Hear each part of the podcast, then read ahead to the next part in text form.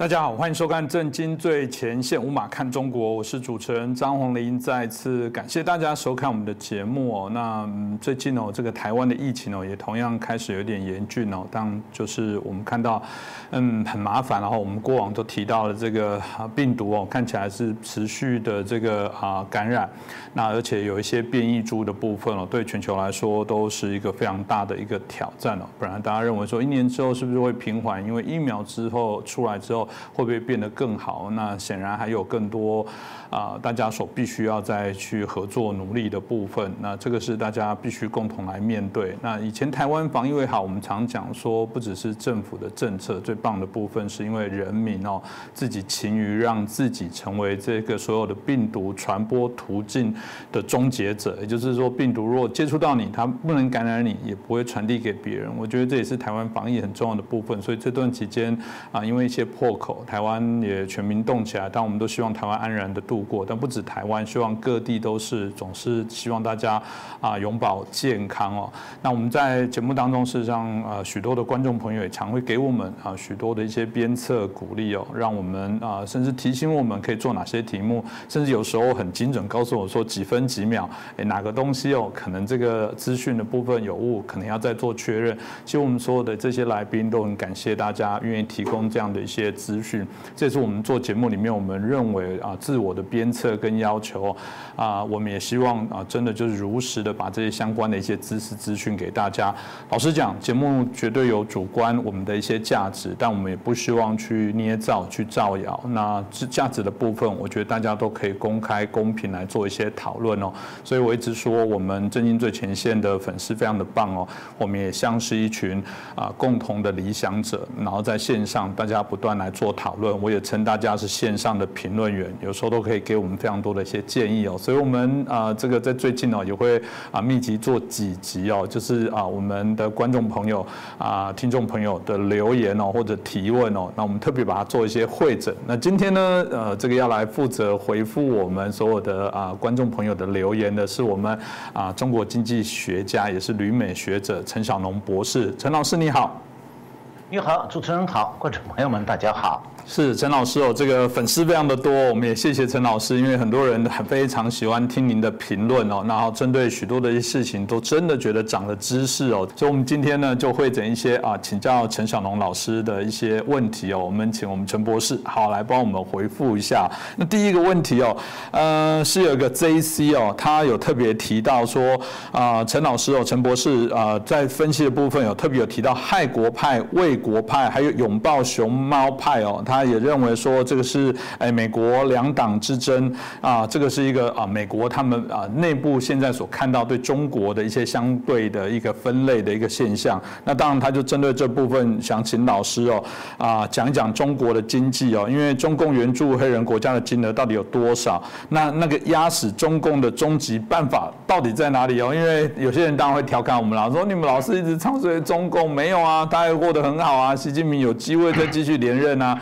等等这些问题哦，是不是可以麻烦啊陈老师来帮我们回复一下？嗯，台湾的观众朋友可能很少关注中共在非洲的活动，嗯，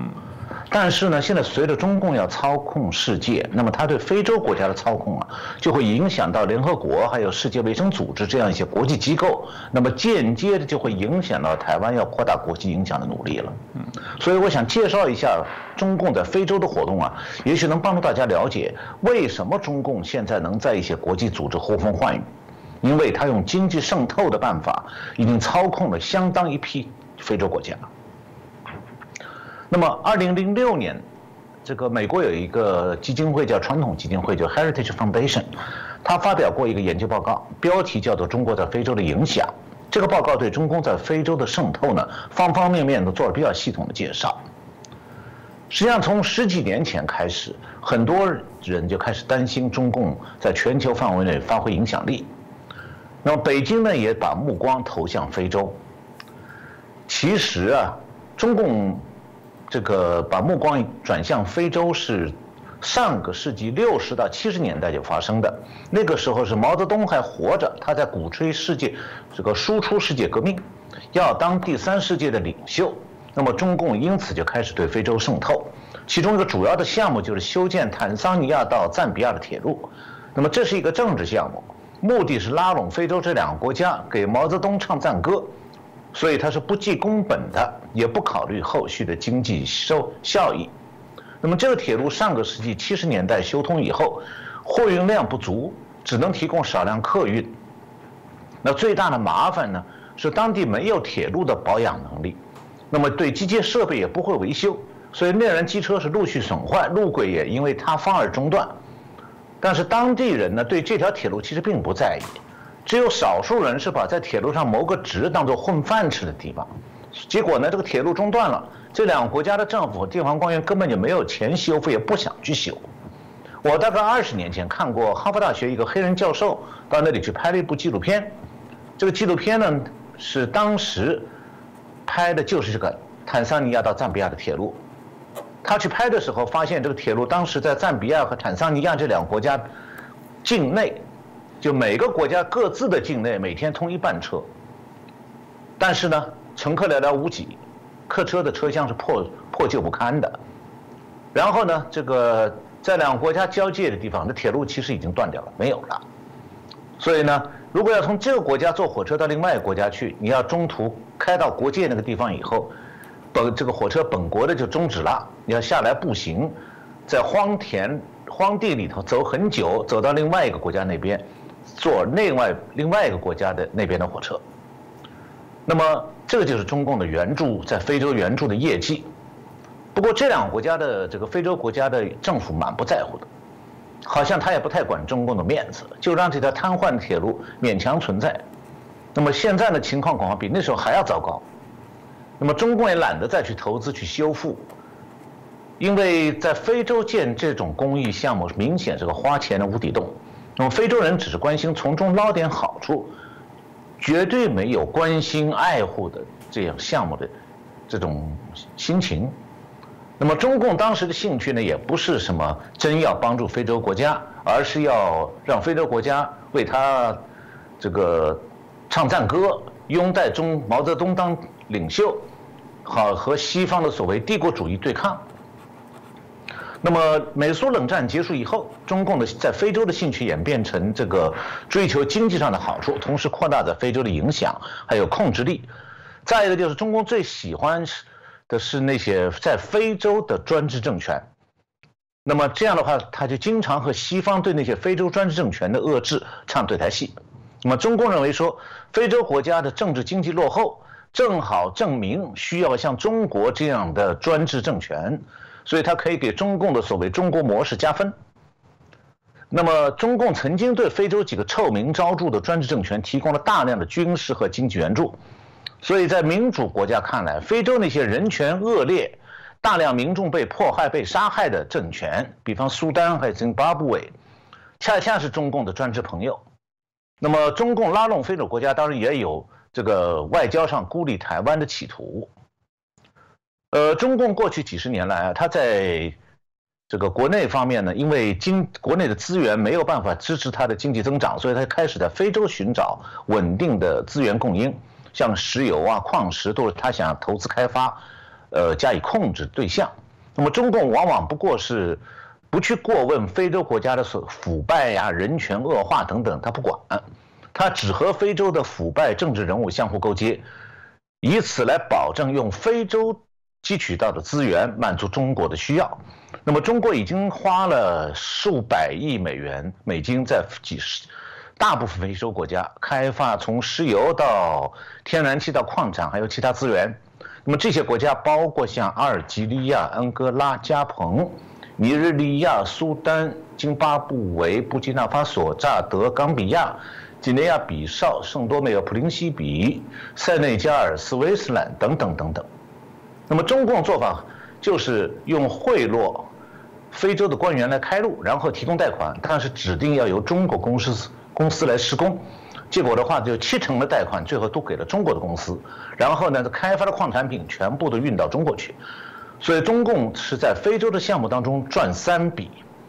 第一笔是他给非洲国家贷款要用他们的产品偿还，第二笔那么花贷款的也是中国政府，呃中国的公司，所以这是贷款图利中国公司，这是他赚的第一笔。那么第二笔就是他产品压价又赚一笔，最后呢，这个还要把中国的消费品卖到非洲国家去再赚一笔。那么过去十几年来呢，中共的非洲战略是不断的在变化。上个世纪，中共是比较关心非洲的资源，我刚才提到过，像刚果的铁矿石和南苏丹的石油天然气。那么，中共曾经对几乎每个非洲国家都投资援助过，目的就是寻找新的矿产资源地。但是呢，这个世纪初，二十一世纪初，中共开始改变它的非洲战略了，因为发现它的非洲开发矿产项目比想象当中要困难得多，而且，这个本世纪初的时候，全球大宗商品的这个资源价格持续的走跌，那么这样的话，它的非洲开矿就不合不划算了。那么另外一方面，中共也发现说。这个全球的铁矿石能源市场很大的，供应者很多，不是只有非洲才能提供廉价的资源，只要有外汇，完全可以在国际市场购买石油和铁矿石。比方讲，澳大利亚和巴西的铁矿石质量非常好，成本比非洲低，那就是没有必要再到非洲去开发那些又贵、质量又差的资源。但是呢，过去几年来，中共的战略非洲战略又改回去了，要再度扩大非洲投资。那么，因为中共正在扩军备战，准备挑战美国，这样就开始担心，他从澳大利亚、巴西还有加拿大进口资源可能会遇到障碍，所以中共就重新把眼光投射到非洲，呃，希望开辟非洲的资源供给管道。所以中共又在非洲加大了采矿业投资，同时呢，也为了给中国商品寻找市场、扩大销路，中国有大批企业也到非洲去投资非洲的零售业和制造业，希望赚非洲这些穷国的钱。不过呢，总体来讲，非洲国家的投外资还是西方国家为主，中国投资仅仅是非洲吸引到的外资当中很小的一个份额。那么这里我想讲一点，就是共产党从来不会在商言商的。共产党在非洲的经济活动并不是单纯的经贸往来，共产党国家从来就没有纯粹的经贸往来，原因是他会利用经贸往来来达到政治甚至霸权目的。不光是对非洲国家如此，对西方国家也是这样。比方讲，去年到现在，中国一直在经制裁澳大利亚，切断了澳大利亚几乎对中国的所有出口，除了中共急需的铁矿石除外，目的就是要逼迫澳大利亚政府放弃十年国防计划，好让中共呢在澳大利亚北大门的巴布亚新几内亚长期的租用达鲁岛，筹建超大型海军基地，以便控制澳大利亚，而且获得一个从南半球向北威胁美国的前进基地。那么中台湾过去也这个体验到中共的类似做法，比方讲对大陆的水果出口，特别是凤梨，竟然成了中共经济上威胁台湾、试图达到政治目的的工具。那么中共在非洲的经济活动有什么政治目的呢？目标很明确，那就是控制联合国。那么很多人对联合国还有它所属的一些机构有一种敬畏感。那么在中国呢，甚至有些人很愚蠢的以为联合国就是高居于世界各国政府之上，管理全球的一个超级政府。其实啊，联合国的声誉不好的，它早就沦落成发展中国家讹诈发达国家的工具。那么联合国的人权委员会就更是糟糕，它在助纣为虐，让专制的中共为所欲为，而免受正义的压力。这个联合国的人权委员会现在已经被几乎被中共操纵，成了反人权委员会，他在千方百计地掩盖中共的专制。那为什么中国能中共能达成这样的操纵效果？这和中共的非洲战略有关系。那么联合国是按一国一票的规则来运转的，那么一大批发展中国家都和中共勾结在一起，这个反而让西方民主国家常常处于被动地位。那么这些支持中共的发展中国家里面，非洲国家占很大一部分。这个就是中共的非洲政策的结果。这些非洲国家一方面是通过支持中共换取好处，另外一方面又通过向发达国家施加压力，想从发达国家也捞到好处。中共在联合国很得势啊，就是因为他懂得如何如何去迎合、收买发展中国家的腐败精英。这些非洲国家的这些所谓精英，讲一口不错的英文，都是伦敦毕业的，然后呢，这个西装笔挺，腐败也到了。极度恶劣的程度，那中共和他们交往很愉快。啊，老师刚刚所提到的不应该非常清楚，就给大家知道非洲的问题。台湾最近当然也是因为要加入 WHA 的部分哦，引起许多的一些讨论，当然又失败了。大家也在骂啊，就像老师讲，联合国或者是包含世界卫生组织哦，连这个世界卫生大会都不让台湾去。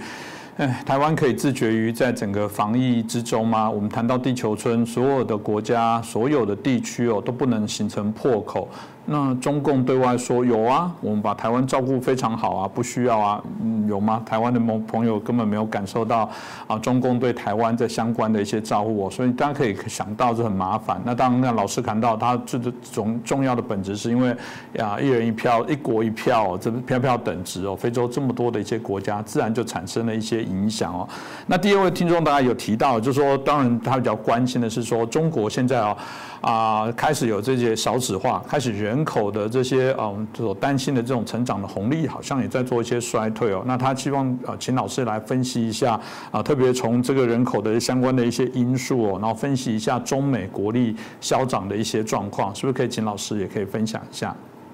好的，那关于中国的人口数量，确实最近几个月来，海外媒体还有中国国内网上议论，有这是一个热门话题。不过我呢，想给这个话题稍微浇一瓢水，冷水啊。为什么呢？因为他们好像讨论都跑偏了。为什么说他们跑偏了？因为啊，这些讨论啊，把一个长期缓效的，就效果很缓慢的影响，当成了短期速效的影响。就好比说，一个人服用了降胆固醇的药，然后以为他的高血压明天早上就能完全恢复正常。其实呢，要降低血压，你得要服用降血压的药才对。那么，中共人口总数呢，现在就算下降了。它短期内不会直接影响经济活动的，因为这个人口下降主要是十五岁以下的儿童和青少年总数增加的不快了。那么，但是呢，要从这个十五岁以下的这个儿童到青少年慢慢进入劳动年年龄人口啊，这个是中间隔着十几年呢，所以短期内它已经不会影响劳动力供求很大。那么，至于真正影响劳动力供求的是劳动年龄人口的结构，就是不同年龄组的劳动力，他们的组成在发生什么样的变化。那么。刚才主持人提到这位观众朋友提问的，中国国内一直在讨论关于所谓人口红利消失这个问题。那么大意上，他的意思就是这个人口红利这个说法，意思是说，过去中国的世界工厂能够大量雇佣年轻的员工，那么生产巨额数量的产品输往全世界，主要靠的源源不断的从农村到城市流水线工厂流水线去工作的农民工。那么我要强调说明一下。在台湾，如果从南部到中南部到台北来，这个找到一份工作，那么你很自然在台北就可以入户了。可是中国不是哦，中国你的户口永远在乡下。那么，所以才有农民工这个概念，就是说你爸爸妈妈是农民，你你家祖祖辈辈也是农民，不算城市人，不能在城市，比方小孩不能在城市入学。这个你也不能想是城市有的各种社会福利。那么，之所以中国会有大量的劳劳动力投入制造业，是因为上个世纪七十年代到八十年代，中国经济改革前后啊，是农民的子女人数大量增加。那么这些人成年以后，就很多人都想进城打工，所以这种丰富的农村劳动力人口啊对经济成长的推动就被叫做人口红利。那么，过去这些年来呢，新的农民工越来越少，农民工的平均年龄现在已经达到四十多岁。平均年龄四十多岁，意思就是说，大概从二十几岁到六十几岁都有了。那么很多人已经不再适合在流水线上工作了，所以现在中国沿海各个省市招工越来越不容易。这一点在这个在大陆的台商很清楚的，所以讲大陆经济再靠人口红利已经不太可能了。但这只说明一个方面。问题的一个方面，还有另外一面，就是说世界工厂本身也在萎缩。随着人工成本越来越高，加上美国的关税增加很多，现在大量的外企都已经转移到劳动力更便宜的国家，比方越南。那么中国自己的很多企业也都跟着转移到国外去了。那现在光是在越南，它首都的河内外围，特别是它的北部远郊区，还有都这个都出现大批的外国企业。那么越南南部的胡志明市更加是外企集中的地方，这些外企雇佣的都是越南的年轻的员工。那么中国的世界工厂在萎缩，那么它对劳动力的需求自然也在减少。所以现在深圳还有东莞的大片的工业区都关门了，所以呢，大陆的劳动力供给不足和劳动力需求在同步下降当中。那么回到中国人口总量下降这个问题呀，呃，BBC 就英国广播公司和英国的《金融时报》的报道都曾经分析过这种可能性。那么去年中共是完成了每十年一次的人口普查，原定是四月上旬，就今年四月上个月的上旬公布普查的结果，结果整整拖了一个月，五月十一号才公布。那么引起了种种猜测，有人说这个人口普查结果可能是人人口数滑落了，因为二零一九年中共公布它十四亿正好，那么有可能二零二一年变成十三亿几了，所以中共不敢公公布，要赶快修改数据，设法让它的结果啊人口普查结果不要那么难看。那么这一点呢，这个中国的国家统计局会修改数据，这一点我们以前的节目里谈过。那么。究竟这个人口数据在这次人口普查以后被修改成什么样？哪里修改了？这是中共是黑箱作业，他不会老实说的。我们呢，这个要花很多时间去慢慢分析，能发现一些踪迹。我也看到有报道，有人已经在分析了。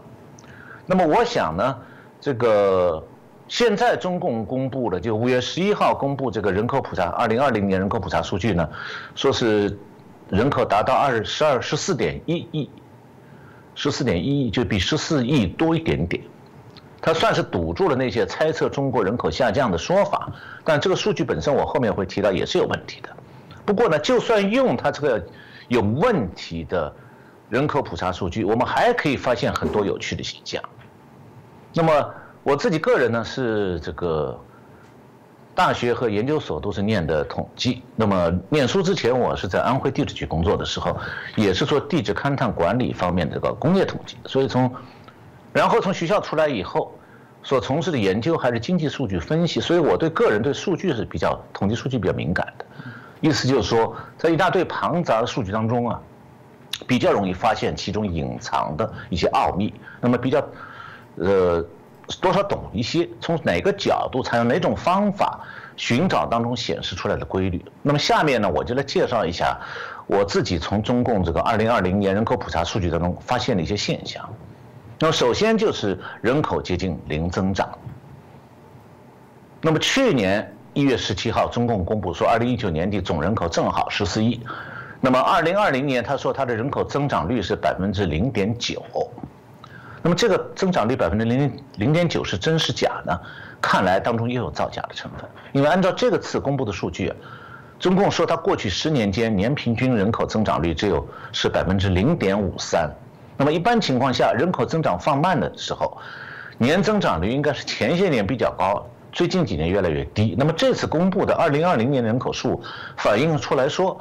比二零一九年增长百分之零点九，这个年增长率就二零二零年的增长率，几乎是十年平均年这个人口增长率的一倍，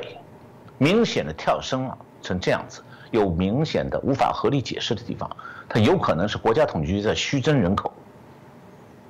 这第是第一个现象，第二个现象就是我注意到说，人口移动反映出大陆各地的经济兴衰。我们都知道大陆的面积广大，那么如果为了就业而长途数千公里去迁移，远离家乡，那么对工人来讲，你就不可能再照顾到家人或者小孩，那么一去一年春节才能回家，这个就和台湾从南部到北上来工作完全不一样。那么从常理上讲，一般人如果就近能够就近在家乡附近工作，就不愿意到很远地方去，以至于不到过年都像在大陆，你要到很远地方去，不到过年便见不了家人一面。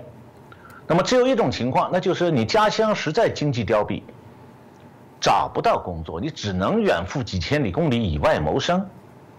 那么中国这个人口普查是十年一次。如果十年间有一个省持续的有当劳动力远赴外地就业，就说明这个省的经济情况很差。那么从这个角度去观察人口普查数据，就发现呢，中国过去十年里，大部分省市的人口都是远途迁移出去寻找工作，那么导致很多省市的人口啊明显下降。其中人口外移最多的是东北的三个省。华北的山西和内蒙古，华东的安徽和江西，华中的湖北和湖南，华南的广西，还有西北的甘肃。那么这些人从他们家乡走了以后，到哪里去了？主要是北京、江苏、浙江、广东和福建。这就表明呢，虽然中国号称人口多、市场大，其实真正经济相对比较好的，只有长江三角洲和珠江三角洲，还有福建能够提供一些就业机会。那我注意到第三个现象就是，人口迁移啊，导致青年人成家立业、养家生子的难度大大增加。那这种现象导致很多年轻人迁移到外地工作以后，他只能单身啊。然后就是人口增长缓慢，这种情形呢，你可以从各个省市的男女性别比例看出来。中国总的性别比例已经不太正常了，是男多女少。这个原因呢，可能是跟怀孕的时候选择性堕胎，就女胎就常常会被堕胎。那么，中国现在这个男女性比例呢是五十一比四十八，这个性别比例啊，还是全国的总平均。那么和这个比例比起来呢，在浙江和广东这两个外地迁移到那里去，劳动力集中在那里的地方，就是浙江和广东。那么长途迁移去打工的人一般是男多于女，工厂要雇佣的也是男多于女。那么这样的话就导致说浙江和广东出现了超长的男性多于女性的情况，这就意味着很多劳动力从外地到这些地方沿海打工只能是单身。就算他有异性朋友或者已婚的配偶在家乡，也只能两地常年分离，没办法成家生子。那我看到还有第四个现象，那就是很多省市儿童和青少年占占总人口比例偏低。那么从各个省市学龄人口占总人口比重可以看出来各地人口变化趋势。那如果儿童和青少年占总人口比重偏低，一方面说明未来新增的劳动力有限。另一方面说明，当地老年人口比例偏高。那么就中国平均水平而言，十五岁以下的儿童占总人口比重是百分之十八，但是至少有八个省市，儿童和青少年就十五岁以下的人占总人口的比例比全国的平均这个百分之十八要低很多。那么其中有两种情况，一种是大都市生活费用昂贵，年轻人生育意愿低，北京、上海、天津和浙江都是这样的。那么最低的上海市呢，居然这个十五岁以下人口啊，占总人口比例只有百分之十，就是全国的差不多一半。另一种是年轻人外移就业以后，没由于没有办法正常安家养家，导致出生人口减少，以至于呃，在东北三省和内蒙古就能看到，十五岁以下小孩越来越少。那么第五个现象，就是我注意到很多省市的老年人啊。老无所养，生活艰难。那按照国际通行的看法呢，一个国家的老年人口比重要超过百分之七，那么就算是进入老龄化社会，就是正在开始走向老年人比较多的这个状态。那么如果老年人口就六十五岁以上人口，呃，达到总人口百分之十四，就表示说这个社会已经是老龄社会。那么中国呢？现在是六十五岁以上的老年人口是占总人口百分之十三点五，所以它已经不再是老龄化状态，是已经老龄社会了。那么其中，上海、江苏、辽宁、四川的老年人口比重已经达到百分之十七，那么就正在向超老龄社会过渡。那中国和其他国家最大的不同是说，居住在乡村的五亿多人当中。大概有七千万人，就老人当中啊，大概有七千万老人是既没有土地财产，也没有医保。那么政府给他们微薄的一点点社保金呢，大概是一个月购买购买十几袋泡面。所以他们唯一的生存方式就是节衣缩食，再就是恳求儿女们给他们一点接济。那么有很多老人的儿女，有些不是不孝儿女，迁居远地，根本就不顾家乡的这些老人。所以，随着老龄人口的不断增加，处于这种状态老人会越来越多，将会超过一个亿。那么，很多外商想在中国市场赚钱，常常把中国想象成十四亿人啊，市场大。啊。其实啊，这次人口普查给出的最重要的资讯还是说，这个中国啊，这个庞大的人口当中，几乎没有购买力的人是越来越多了。那么，出生在各个地方乡村的年轻人，未来的购买力也非常有限。所以，从这个角度去看的话，可以得出一个结论：就中国的消费市场未来是趋向于萎缩，那么中国经济除了出口，其实没有别的维持之道，神仙也帮不上忙。谢谢老师哦，这个很清楚的分析现在所看到中国未来的人口，这个我们刚刚讲逐步的啊产生的一些变化改变哦，其实每个国家当然都有了，也开发中的一些相对应国家，包含台湾也在讨论这些少子化的相关的问题哦，那所以这个都值得来做一些关注哦。那第三个问题是啊，有网啊这个听众哦，这个洪江哦，他说这个问说呃老师好，他说普京已经完成了独裁的全部过程哦。然后他说：“这个习近平明年也快走完这条路，世界的格局将会有重新的重大变化。”他说：“拜登将面对两大独裁者啊。”那请老师可以分析啊，讲解一下你的判断跟见解。我还是先讲普京哈，呃，普京在俄罗斯已经成为一个独裁者了。嗯，那么我想一个里面很关心的很重要的问题，就是经台湾经过民主化以后，好像大家并没有太多的担心说台湾会出独裁者。但是，为什么俄国民主化以后反而出现了独裁者，甚至出现去民主化现象，就是 de-democratization？那么这一点，关于这一点呢，我是有一些专门研究，但是我不想就普京谈普京，因为很多人以为说俄罗斯的今天就是普京一个人的错。这里我想解释一下，说这个共产党国家如果制度转型的话，其实。是有三条路，不是只有一条路的。这是我十天前研究的一些结果。然后呢，用这种角度去观察的话，就比较容易解释说为什么俄国今天会走上独裁道路，它有必然性的。因为自从上个世纪七十年代共产党国家开始改革到今天为止，除了北朝鲜逆向转变成为金家王朝以外，其他的红色政权或者早已完成转型，或者是转型在路上。那么社会主义阵营其实已经不复存在了，共产党国家那种斯大林模式呢，已经完全分崩离析。但是，各个共产党国家转型的过程啊，并不是走向同一个方向的。那么这可惜的是啊，在国际学术界，能够全面分析共产原共产党国家各转型的道路的学者，本来就寥寥无几。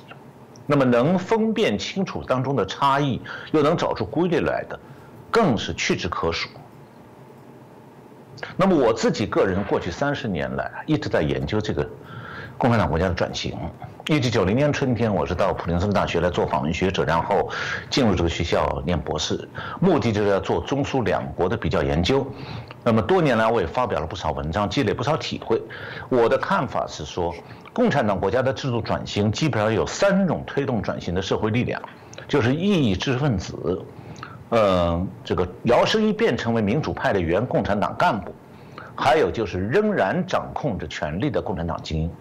那么这三种推动力量，哪一种为转型当中其中主要的作用，就决定了一个国家转型的模式。于是这样结果就出来三种模式，三种转型模式就是中欧模式、俄国模式和中国模式。那么下面我稍微要介绍一点关于共产党政权的一些个这个一些基本的常识哈，因为我想在台湾的大学里不一定会教这个东西。那么所有的共产党国家呢，多半是在苏联指导下建立的，也都是以苏联的斯大林式的这个制度框架为样本的。那么所以他们是同根同源。那么在西方社会科学领域里呢，有两个。和苏联模式相关的关键词，一个是极权主义国家，就是 totalitarian state，还有一个是描述国家经济制度的，叫做 state socialism。那么这个极权主义国家指的是国家拥有压制社会的全部权利，并且呢，试图尽一切可能控制公共和私人活动空间的这么一种政治制度。那么在这种政治制度下呢，领导人会采用严厉的全方位控制，来剥夺国民的基本人权和自由。把自己的意志和愿望强加给全社会，不允许国民有任何违反领导人意图的思想或者活动。那么，所谓全方位控制，指的是国家机器用一切制度化手段，对民众的政治活动、经济活动、思想和价值观念，还有日常生活、社会活动等等，无实施无所不在的全面的持久性控制。所以。所以民众不但没有言论自由，没有选举自由，没有集会自由、结社自由、就业自由等等基本的政治经济权利，甚至也没有思想自由，连人们的伦理道德价值观念也要由政府来规定。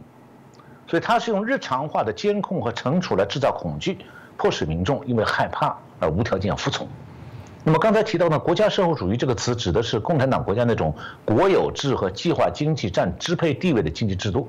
那么它这个这种经济制度包括集权制度、经济管理上的集权制度、计划经济、公有制为主、闭关锁国、推行以军工为重心的工业化等等。那么一般人。比较会少谈到的一个问题，就是除了政治和经济制度之外，共产党国家还有一整套思想控制制度。目标呢，就是要建立政府所宣扬的道德和价值观，通过教育系统和媒体对民众洗脑，同时呢，封杀打击任何异端思想和言论。那么，之所以把这套思想控制制度和政治制度区别开来，原因就在于说，思想控制制度有产，它有产品的。它的产品就是，它会重新塑造民众的价值观和道德标准，从而在极大程度上去改变社会行为。那么，一旦这个民众的价值观念和道德标准被共产党改造过了，那么在转型过程当中，你在共产党制度下形成的价值观和道德标准就会通过民意还有选票来影响政治和经济制度的走向。因为任何正常社会啊，它的正常运转都是以人的道德标准、道德观念和价值观念为基本前提的。那么，道德讲的就是人类社会里约束行为的那种共同认可的是非标准。那么，人人类呢，日常的行为多半是在合法的边界内，但在这个边界里头，还有很多事情是属于做了以后虽然不违法，但是可能违反社会公德。所以，道德的社会功能是约束人们的言行，以服从社会道德标准。然后也遏制人们对个人利益和物欲望的一些盲目追求。那么，同样，应当追求什么样的人生目标，不应当追求什么样的事物，这是一个人的价值观念所决定、所影响的。那么，本来在红色政权、共产党政权建立之前，这些共产党国家原本民间是有它价道德观和价值观的，就像中国大陆原来它道德观、价值观和台湾是一样的。但是，红色政权建立之后，就通过洗脑，还有相应的奖惩机制，它就改造了社会上原有的道德观和价值观念。也就是讲，共产党建建立政权之后，是要树立共产党的道德和价值观念，同时摧毁社会上长期形成的道德和价值观念。那么现在共产党正在香港这么做。那共产党政权会通过洗脑制度，不但是造成全社会的道德失范和价值观扭曲，还会培养出反常的社会行为。那么事实上呢，老百姓不会完全接受洗脑制度的宣传，但是在政治高压下又必须做出一副顺从的姿态，因此呢，在共产党国家，两面人行为成为常态，就是所谓的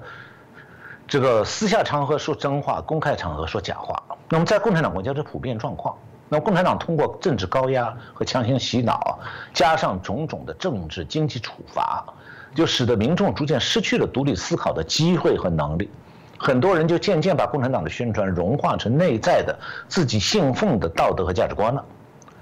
那么这种现象在社会学里有一个相关的概念，叫做社会化。它指的是说，一个青少年成长过程中啊，他的价道德和价值观的形成是受家长、老师和朋友三方面影响的。那一旦青少年价值观形成以后，一生当中会比较少改变。那么在共产党国家。影响青少年成长的老师，他自己就是洗脑制度的执行者。那么家长为了保护子女呢，就不得不培养子女做两面派，让子女表面上必须接受洗脑制度的一切说教。那么一切一旦老百姓都按照共产党的道德价值观念思考行事呢，那么连诬陷、出卖这种不道德的行为都被洗脑制度正当化了。呃，除了这个以外，还有一件事。就是判断共产党国家民主化会走向什么方向，或者会不会民主化，要分一件事，就是这个共产党政权是内生的，就是像俄国和中国这种红色政权是在国内革命和内战中生长壮大的，还是这个共产党政权是植入型的？这个所谓的植入型，就是说这种红色政权明显具有傀儡政府性质。像波兰、捷克斯洛伐克、匈牙利，就是都是属于植入型的红色政权。那么只有在植入型的红色政权，当这些国家呢会发生民众对共产党政权的大规模反抗。所以，一九五三年的东德，一九五六年的匈牙利，一九六八年的捷克，一九五六和一九七零年的波兰都发生过民众的起义，有的地方甚至是武装起义。那么，当地共产党政权是每次都是苏联红军的干预和协助下，残酷镇压这些反抗。那么，这种镇压呢，恰恰强化了当地红色政权的傀儡色彩。那么，民众呢，对苏联代理人政权的不满，很容易就和民族自救、国家独立画上钩。所以，对不满这个外来政权的这种当地民众来讲，苏联模式就是外来的压迫本国人民的殖民制度。那么要爱国就得反对苏联模式，那么这种社会认知和中国民众还有俄罗斯民众对他本国共产党的看法是截然不同的。呃，要说起来呢，这个很多人都说共产党制度转型就是要告别极权主义国家和刚才讲的国家社会主义，就是要这个结束政治经济共产党的统治，要实现转型。但是呢，很少有人提一件事。就是除了政治转型、经济转型之外，还有一件事，就是社会转型。那么政治制转型呢，主要是这个结束极权主义国家用民主制度来代替；经济转型就是结束这个国家社会主义，要以自由经济来代替。那么社会转型是什么？就是抛弃洗脑制度，让社会大多数成员的道德观、价值观还有个人政治日常的行为呀转变。然后呢，尽量清除红色政权遗留在每个公民脑子里的遗毒，然后才能让民主制度、自由经济和公民社会的基本价值观、道德观念重新在人们脑子里建立起来。那么可以讲，共产党国家的完整的制度转型，像一个三脚架，它是三个相互支撑、相互制约的支点，就是政治转型、经济转型和社会转型。那么大家通常会以为说政治民主化、经济自由化就是共产党国家制度转型全部含义的，包括中大陆也如此。其实，社会转型比政治经济转型更重要，因为它不仅仅是会决定政治经济转型的方向和质量，就社会转型会决定政治和经济转型的方向和质量。我刚才前面提到过，它通过选票来影响，还因为呢，社会转型是比政治经济转型更难的事情。那么，因为政治转型、经济转型都是有样板的，你照民主国家的制度框架是做就好了，设计起来也不费力。但是，嗯，这个你要做这个社会转型，那就很难。为什么呢？因为民主化过程当中，原来的洗脑制、共产党的洗脑制度是被抛弃了，但民主政府、新的政府也不能够实行反洗脑制度啊，那不和洗脑制度一样的吗？所以，一旦一个国家共产党国家走上转型道路，它可不可以一帆风顺地完成转型？答案似乎好像是否定的。什么意思？就是说，社会转型本来没有制度设计，也没有操作途径，只能靠社会成员的自觉行为，而而且是一个一个人个人的自觉行为，所以它而且几乎是一个不可以调控的过程，那么结果也是难以预期的。而政治和经济转型的成功，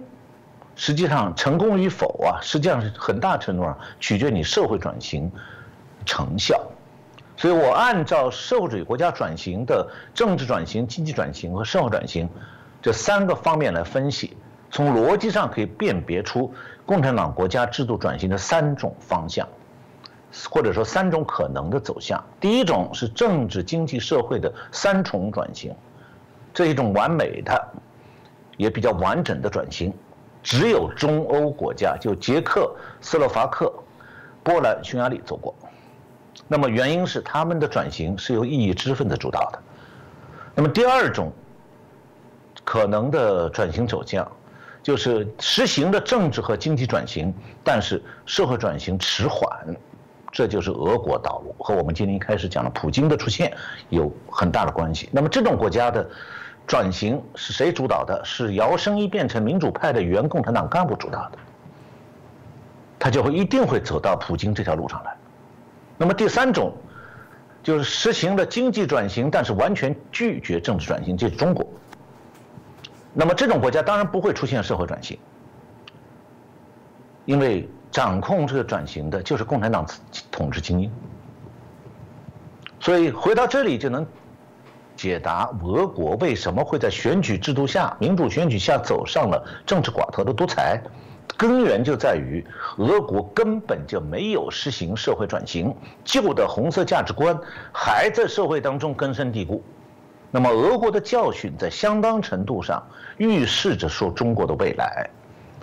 那么，我在这么短时间里就暂时讲到这里。谢谢老师哦，这个的确有从政治、经济、社会相对应的一些转型，值得来好好思考。其实每个民主国家也都在面临这些问题，像台湾在最近接二连三一波公投的部分，在今年八月我们又有啊至少四项公投来做一些进行。其实这也是社会内部哦，当你可以看很乱，但这也是公民养成的过程当中非常重要的一些思考。我还记得台大政治系有一年的考试哦，他考了一个那个研究生一个问题哦，入学考试，他问说。一只啊狮子跟老鼠要怎么分这块大饼才叫公平？哎，其实这就是一个民主国家应该去思考的日常。如果赵老师讲的，威权国家有什么好想？就党说了算，党怎么分就是最好的选择，而不是一个啊去做一些建构的部分。我一直觉得民主的可贵，民主慢，但民主像在扎大楼的这个地基哦。一旦这过程当中大家形成更高度的共识，就会形成这国家啊根深蒂固的文化跟价值。自然外部再多的这些俄语假讯息的部分动摇的也有限哦，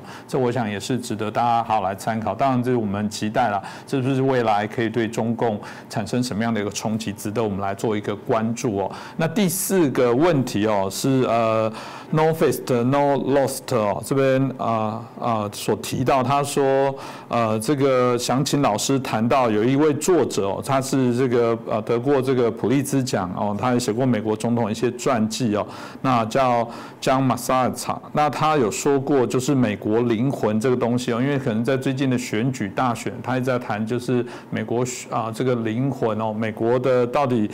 怎么样去看待美国的灵魂是什么？到底要如何去找回哦？这个我想老师是不是呃针对这部分也有一些了解，可以跟他分享一下呢？嗯，他其实提出了个很尖锐的问题，呃，我下面要讲一些个。台湾观众听起来可能有点离经叛道啊，但是我告诉各位，我讲的都是真实的。嗯，那么首先，美国的灵魂啊，这个看起来是一个有一点号召力的词组，它在《纽约时报》去年刊的一篇文章文章当中出现，那也出现在拜登今年一月份的演就职演说当中，它是被包装成具有历史和哲学意涵的一个深锐的字眼。我们且不管这个词组想表达什么意思。那么，当他用《纽约时报》来推广的时候啊，他就值得我们审慎的思考了。为什么？下面我要讲的，大家可能觉得有点难以接受，那就是为什么有《纽约时报》来推广这个美国的灵魂就值得可疑呢？因为《纽约时报》早就不是所谓的主流媒体，它根本就不是媒体，它是四年前就沦为民主党的喉舌了。那么有人如果把中共的《人民日报》说成世界上的主流媒体，恐怕认同人不多，因为共产党自己都说嘛，《人民日报》就是他的喉舌。那本来在自由世界里，媒体是有客观标准，那就是它必须是中立的、独立的、遵守新闻伦理的。我想台湾各大学的新闻学院都会讲授这些原则。那么如果一个出版物公开宣称它违背了新闻原理，而且坚持这样做下去，那他在自由世界里到底是媒体还是喉舌？答案是不言自明的。那我不是在这里给曾经著名的《纽约时报》扣帽子，我这里引用2016年川普总统当选以后第三天，《纽约时报》发行人 Arthur 那个 Salzberg Jr.，就是小萨尔兹伯格这个《纽约时报》的发行人，他有一封致订户的信，在信里面介绍了《纽约时报》当时的2016年的立场。当时这个发行人在信中是这样发誓的：“他说，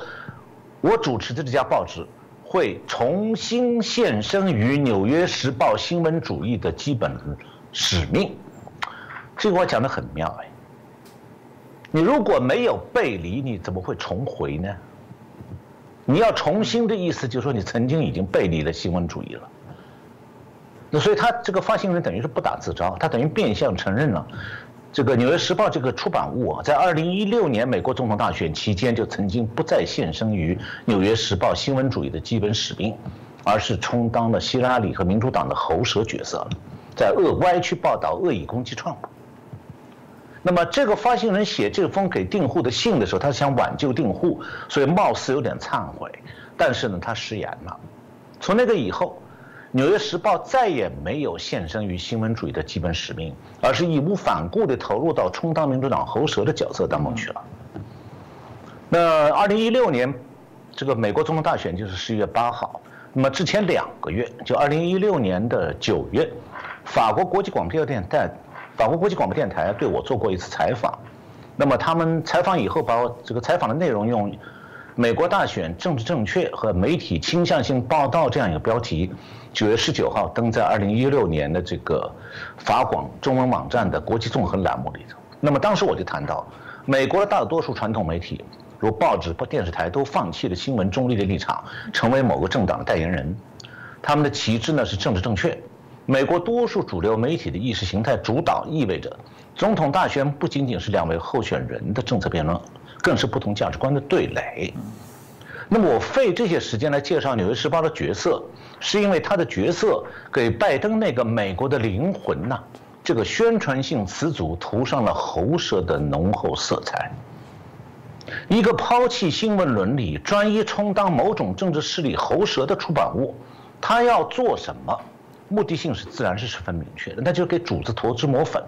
那为什么需要涂脂抹粉呢？因为主子的行为实在需要盖上一件皇帝的新衣。那么，拜登上任已经一百多天了，签署了一大堆行政命令来贯彻他那股势力的意识形态和价值观。这我们刚刚才讲到共产党国家价值观，然后讲到了民主，主持人也提到了民主制度。那么，这里我想谈的就是民主制度也不是不会被推翻的，是可以内部被推翻的。美国现在正在走在这条路上。呃，是我们时间不多，我就举拜登今年上任以来的一连串的行政命令当中两个例子。第一个例子是鼓励吸毒，第二例是鼓励开放国界。那么这两个例子一定程度上可以代表拜登那股势力的价值观。我想在台湾啊，如果有哪个总统敢发布这样的命令，鼓励台湾吸毒，鼓励台湾开放国界，选民肯定会认为这会会这个。选民会认为说这代表大家的灵魂和追求嘛？恐怕凯达格兰大道的抗议要吵翻天了。这样昏庸的总统是会被罢免的。那么是不是说美国的灵魂跟台湾灵魂完全不同呢？我就举具体的实例来说明一下。第一啊，美国的司法部有缉毒局，专门稽查毒品的，一九七三年就成立了。长期的一直在为控制毒品泛滥努力，在抓捕毒贩。那么现在，美国总统宣布，我们虽然缉毒局保留，但是我们以后鼓励大家吸毒。这第这第一个。那么第二个就是美国移民局，比这个缉这个司法部的缉毒局更古老，一八一九年就成立了。原来是归司法部领导，后来最近几年改归国土安全部领导了。那么全世界都知道，入境美国还有移民美国是最难的。那么台湾有很多优秀人才，如果他们想移民美国，这个过程都不容易。那么为什么，比方讲来自台湾的优秀人才，他们入想移民美国，这个会难呢？是因为他们比拉丁美洲那些闯到美国来的非法移民的教育程度更低，素质更差吗？当然不是。恰恰相反，他们入籍难，合法移民入籍难，是因为他们不够无赖，没有人好意思赖在机场撕毁护照装穷，也没人冷酷的把自己小孩子丢在入境的地方不要了，逼着美国政府养起来，然后再说这小孩子需要父母照顾啊，所以我我们作为父母我们要移民美国啊。那种近乎无赖的非法移民行为，就是现在此时此刻拉丁美洲上万非法移民儿童的父母的所作所为。那拜登当局认为说这个行为正当合法，所以看起来啊，如果要守护拜登的美国的灵魂呐，下一步美国应该取消缉毒局和移民局。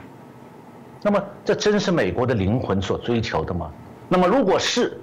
当美国长期以来设立缉毒局和移民局，难道都是被美魔鬼支配的吗？我们用常识思考以后啊，都会知道说，真正的美国的灵魂是追求自由和公正，追求以努力工作来实现个人的抱负，而不是听从魔鬼的召唤，去热爱马克思主义的阶级斗争论。这正是台湾绝大多数民众认同的台湾的灵魂，也是绝大多数民主社会的价值观。所以，如果用一句话来概括拜登的美国的灵魂，它的实质是什么？那就是拜登这个美国的灵魂啊，其实就是反美国的魔鬼的灵魂。不幸的是，这个魔鬼操纵了去年大选，制造出如今的局面。那么也给了我们一个教训，就是说，人类社会的演进从来是曲折艰难的，我们会经历种种磨难，包括拜登那个美国的灵魂，给美国上亿的老实工作、诚实纳税、不想白占其他纳税人便宜的那些美国公民们带来的磨难。谢谢我们陈小龙博士哦，这个很清楚的一个分析哦。其实刚刚老师在谈这个吸毒的部分，我也觉得，嗯，其实你会发现，我们过去在谈左派右派的这个界限不模呃模糊啊，开始不清楚。另外在谈到这个候选人在某些价值上会不会嗯觉得很怪异哦？比方说老师刚刚讲吸毒，简单的说就是美国他们最近通过啊，就是有关大麻的这个合法的问题，然后当然还包含说未来这个呃银行可能可以这个借钱给。相关的大麻的一些展，就是说产生了很多大麻到底 O 不 OK 这样的一个问题。但如果你还记得的话，啊，拜登过往对于枪支的部分，那是有他不一样的一些看法。你就会觉得一方面他觉得枪支的部分呃有疑虑，另外一方面他又觉得嗯大麻的部分好像在整个啊他们这个政党里面又觉得这好像是不是什么问题。这这听来都让我们觉得非常呃令人觉得匪夷所思哦。呃，那所以回过头来讲，在谈美国的灵魂。到底什么是美国灵魂？我觉得这值值得是很多值得来好好来谈一下的问题。这也是谢谢老师哦带来这个很清楚的这些分析，也难怪啦。从美国的每次的选举，才真的都有国家定调的这些问题。其实每个国家都是如此，好吧？也许民主不完美，但好歹是台湾在美国还有一些不同的力量在讨论我们是谁，我们国家要去哪里。我们回到中国，中国你们的人民，当你们一直觉得你们国家很好，当觉得中共很好啊，你们有权利来讨论中国是什么，中国要去哪里吗？没有，党说了算。我就想到起来，呃，这个我们还是看到民主虽然不完美，但至少还是以民为主哦。今天再次感谢我们陈小龙博士哦，啊，帮我们的听众朋友做了几个挑选哦。抱歉没有办法全部挑选到，但我相信陈老师应该未来还是很乐意哦，啊，再去找一些相。相关的一些啊问题哦，我们会再找其他的节目的时间来啊跟大家啊回馈，来反映跟我们的这个听众哦来做一些互动。当然就鼓励大家多留言，因为留言才有机会让我们可以啊挑出您的问题哦，再请我们的专家学者来回复。再次感谢我们陈强龙博士今天带来精彩的解析，谢谢老师，谢谢主持人，谢谢观众朋友们。